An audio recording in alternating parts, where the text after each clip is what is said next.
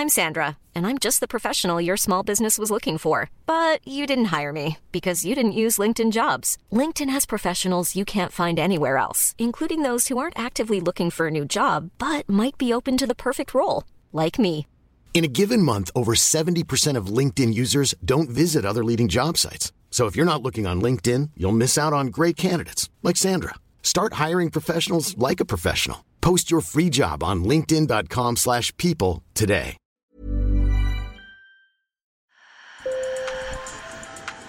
Bonjour. Hello. Hola. Marhaba bikoum. Sur le fil, Le podcast d'actu de l'AFP. des nouvelles choisies pour vous sur notre fil info. Au Japon, la pègre s'investit dans une activité de plus en plus juteuse, les arnaques qui ciblent les personnes âgées. Les dommages liés aux fraudes ont bondi de 30% en 2022. Ces escroqueries ne sont pas nouvelles. Ce qui est nouveau, c'est le mode de recrutement des petites mains des mafias, des yami baito, sur les réseaux sociaux. Et les premières victimes sont les personnes âgées. Seules et vulnérables, elles concentrent 90% des escroqueries téléphoniques. Alors pour comprendre ce phénomène, j'ai appelé Tomohiro Osaki, l'un des reporters du bureau de l'AFP à Tokyo. Il a pu rencontrer à leur sortie de prison d'anciens criminels qui expliquent de l'intérieur comment ces mafias recrutent. Sur le fil.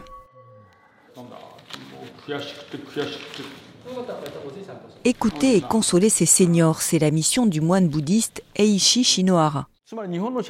Je veux que les gens sachent que la structure sociale japonaise permet à ces crimes d'être commis. Dans cette société, la situation de solitude des personnes âgées s'aggrave considérablement en raison de la dépopulation et des modes de vie modernes éloignés des membres de la famille. Dans ces conditions, les escrocs les ciblent et les coincent. Ce moine dit avoir reçu 30 000 appels de personnes désespérées en une trentaine d'années. Aujourd'hui, plus de 10% des Japonais ont plus de 80 ans. C'est 12 millions et demi de personnes. Des cibles parfaites, les seniors ont épargné et sont souvent isolés. Selon Eishi Shinohara, ces appels sont au départ perçus comme une opportunité de rompre avec l'isolement. Et quand la famille est mise au courant, c'est la double peine pour la victime. Il se remémore le témoignage d'une vieille dame. Dès que les membres de la famille ont découvert qu'il s'agissait d'une escroquerie, ils se sont acharnés sur la grand-mère, l'accusant d'être stupide.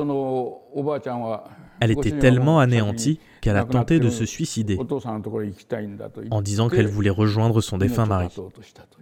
Pour agir, les réseaux criminels ont besoin de petites mains, les Yami Baito qu'ils recrutent désormais sur X, ancien Twitter ou encore Telegram. Leur job appeler des personnes âgées, les mettre en confiance en se faisant passer pour des policiers ou leurs banquiers, puis obtenir leur numéro de carte bancaire par exemple. J'ai demandé à mon collègue Tomohiro Ozaki ce que voulait dire exactement l'expression Yami Baito. C'est des petits boulots à temps partiel crapuleux.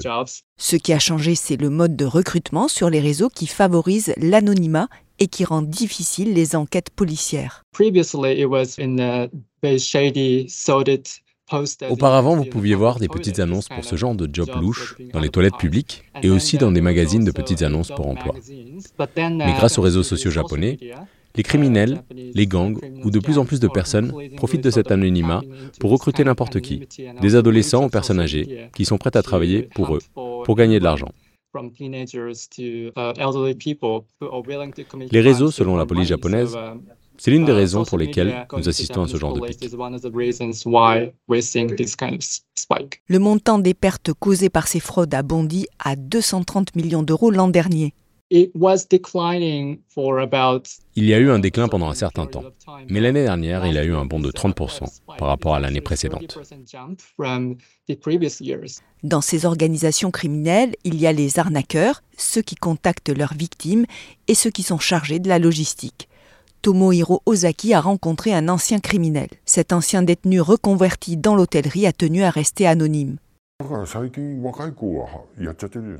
Plein de jeunes sont attirés par ce genre d'emploi. Et je pense savoir pourquoi. C'est comme si vous étiez dans un jeu vidéo où on vous confie des tâches, vous accomplissez des missions et vous obtenez des récompenses. Vous ne rencontrez jamais personne, vous ne communiquez pas en direct.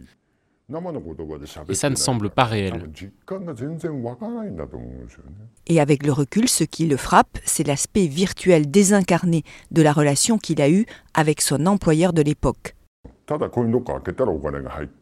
Après avoir fait le travail, on est payé en liquide, la somme est déposée dans une consigne de gare, vous recevez un message avec un emoji bon travail et c'est tout. C'est quasi virtuel.